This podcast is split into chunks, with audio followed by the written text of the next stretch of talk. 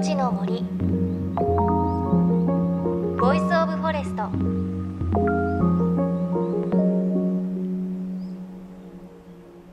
おはようございます。高橋真理恵です。11月に入りましたね。早いですね。この時期は一雨ごとに寒くなりますがその合間の小春日和とても心地いいですよね。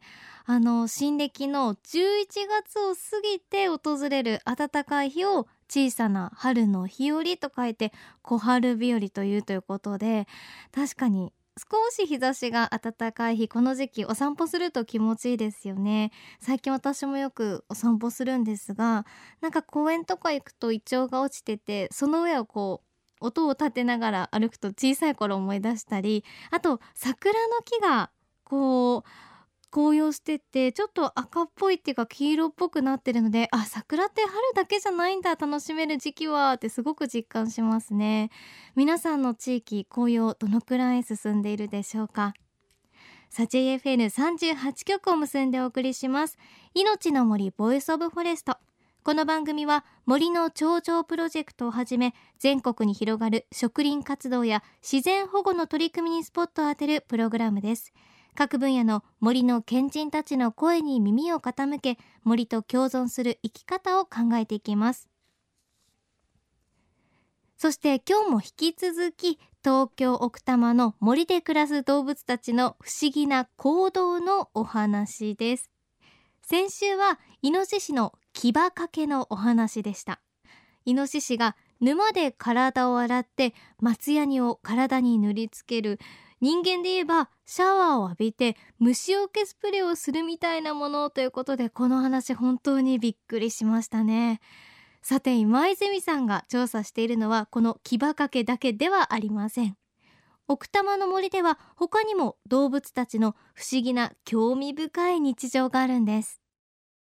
タヌキのタメフンってこれは何ですか、はい、あこれはですね タヌキというのはえー、タメフンと言って、えー、自分のあの行動圏動く範囲ですね。動く範囲の中に何箇所かトイレみたいに決めてする場所があるんです。でこんもり山になってるんです。え猫みたいですね。同じ、ね、ああまあ猫は家の中ではね。ね。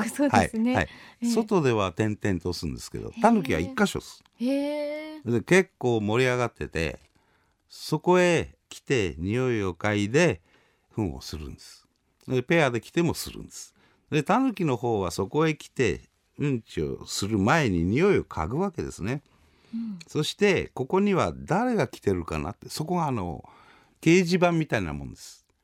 みんなの共通の。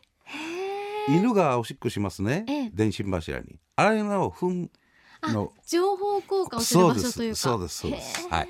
で匂いを嗅いで「何子ちゃんは今いないな」とかそういうのが分かるっていうんです。えじゃあ匂いでその情報というか、うん、犬を飼ってるお家とかだと、踏んで体調が分かったりするじゃないですか、はいうんそうすね、そういう感じもあるんですか、はい、それもあります。へえじゃあ誰々ちゃん今ちょっと体調。そうそうそう。ちょっと柔らかいとか。へえすごい大事な場所なんですね、そうですね。それでコミュニケーションに使ってると。いう説なんですね。ですからそれを確かめるために、えー、カメラをかけてずっともう2年ぐらいやってるんですけど、ええ。えー、膨大な量が取れてるんですけど、え、不思議なことにですね夏になるとなくなるんですよね。えじゃあもう夏になるとそのためふの場所にも来ない？来ないんです。それで雨やなんかでどんどんどんどん消えてっちゃうんですね。ところが秋になるとまた来出すんです。だから子育ての時メスが来ないからオスも来ないのかなとかまあいろいろ考えられますよね。それちょっと誰も知らなかったことかもしれないですね 定点観測しないと。そうですねはいであの次に、うん、熊の、うん、熊棚、はい、これは何ですか？熊棚というのは秋に特有に見られる木の上の棚なんですけど、はい、これはあのブナの木とかクマはブナの木実が好きなんですね。ええ、でブナの木に秋になると登るんです。それで上の方に行って枝に座って手繰り寄せるわけです小枝を。そしてブナの実を食べる。はいはい。食べ終わると尻に敷くんです。枝をですか？はい。お尻のところに？うんだから360度こうやると直径1メーター半ぐらいの丸い棚が残るわけですでクマ食事終わると降りていっちゃいますよね、ええ、そうすると僕らはこう森を歩いてて上を見るとこう棚があると、うん、あここクマ来てるとでその枝が新しければあさっきまでいたとかまあ例えばねそういうことがわかるわけですね。えクマはそれは食べたのは邪魔だから入れるんですか？それともこう、うん、椅子を作るじゃない棚を作るじゃない、邪魔だからじゃないですかね、食べ終わった枝をもうどんどんお尻の下に引いてる、折れてますからね。多分私だったらこう,、こうやっちゃうんですけど。あポイポイポイって横に捨てちゃうかなと思うけどやっぱななんで敷くんですか、べきって折れるとまだつながってるんですよ、はい、皮で。木の皮で。こうポイッとはできないんですね、はいはいはいだからボキっておっとだらんとなるか、はい、やっぱり尻に敷くっていうのはいい手だと思うんです邪魔になら。自分の方にちょっと倒れてきてたりしたらもう踏んじゃうかみたいな、はい、だからそれで棚ができるんですね。そこをまた戻ってくることはない？ないですね。で他の木に登ってまたいくつも作るわけです。ですから熊棚の多いところは熊が頻繁に来てると。だからそこで待ってれば絶対に熊に会えるということですねえそれって私たちも森歩いてこう、はいあんまり上って見たことないのかなって今思ったんですけど、うん、じゃあ上見たらその熊棚があるってわかりますか？わかります。誰でもわかる。へえ、はい、全然違うってことですか？じゃあ周りの風景そうですね。それで今の時期も枯葉が結構落ちてますからもう空が透けて見えるぐらいになってますから、ええ、黒いのがボーンとあります。はい。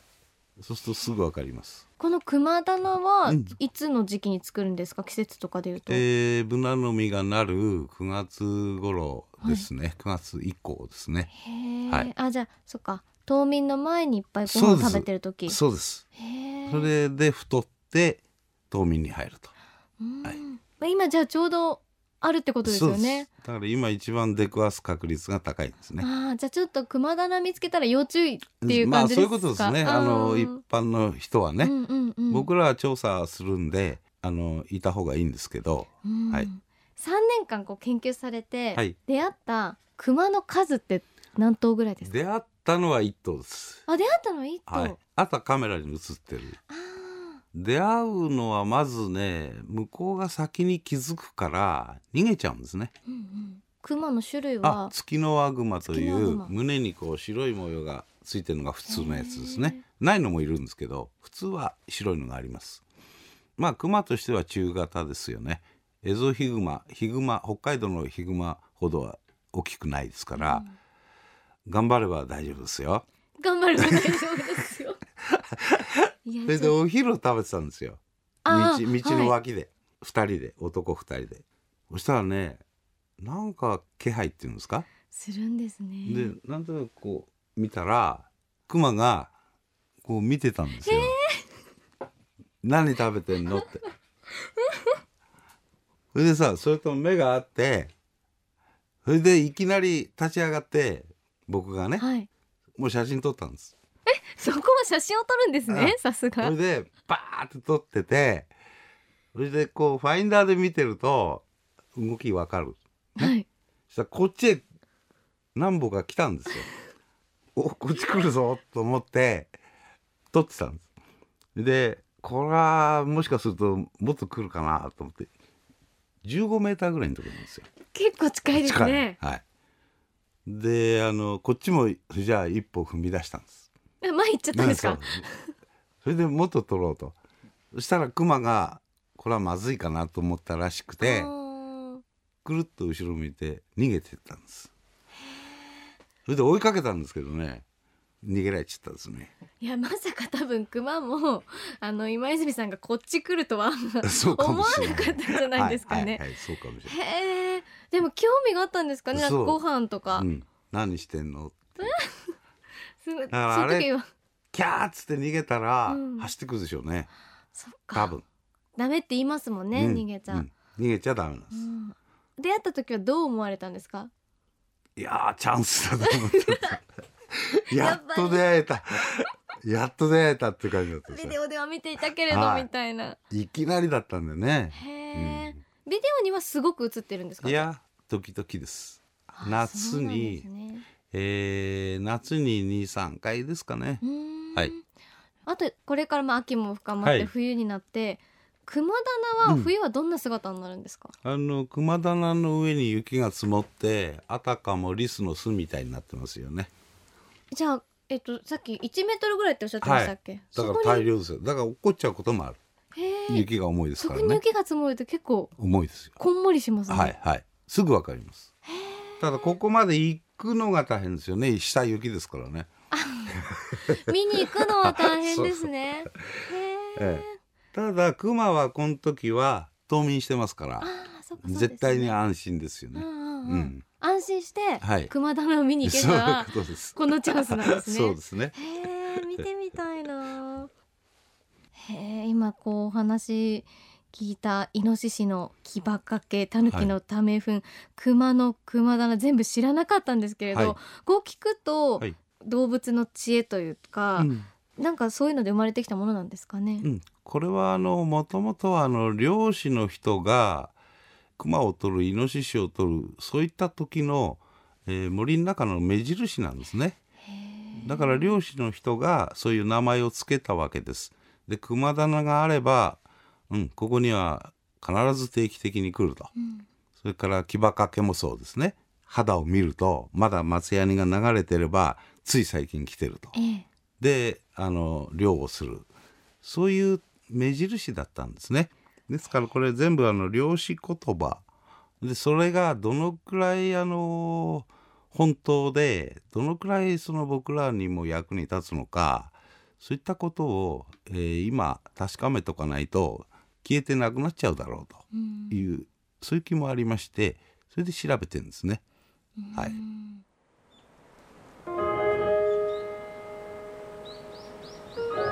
命の森。 Voice of Forest。命の森 Voice of Forest。今朝は動物学者今泉忠明さんにお話を伺いました牙掛けあと熊棚といった言葉は山で猟をする猟師さんの言葉なんですね。今泉さんによれば動物学者がいなかった時代から動物を観察している猟師はいわば日本の最初の動物学者であり分類学者であり生態学者。彼らの知識は徐々に失われている。だからどこまでが本当で今の時代に役立つのか今調べておかないといけないともおっしゃっていました。本当にそうですよね。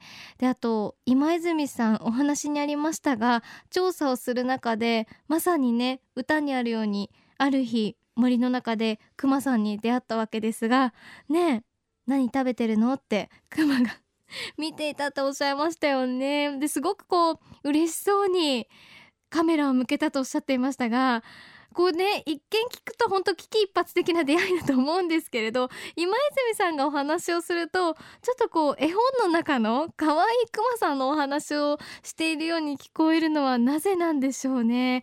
すごくねこうもうクマに出会ったこと本当嬉しかったんだよって感じでニコニコでお話ししてくれたのがすごく印象的でした、うん、でもちょっと羨ましいですね。そんな出会い、まあ、危ないですけれどちょっといいななんて思っちゃいました。さあ来週は森の中のエビフライのお話です。とても興味深い内容となっていますのでよかったら聞いてください。そして番組ではあなたの身近な森についてメッセージお待ちしています。メッセージ番組ウェブサイトからお寄せください。どうでしょう？奥多摩の森で熊棚見たことあるよという方いらっしゃったらぜひ教えてください。命の森 Voice of Forest。お相手は高橋真理恵でした。の森 Voice of Forest。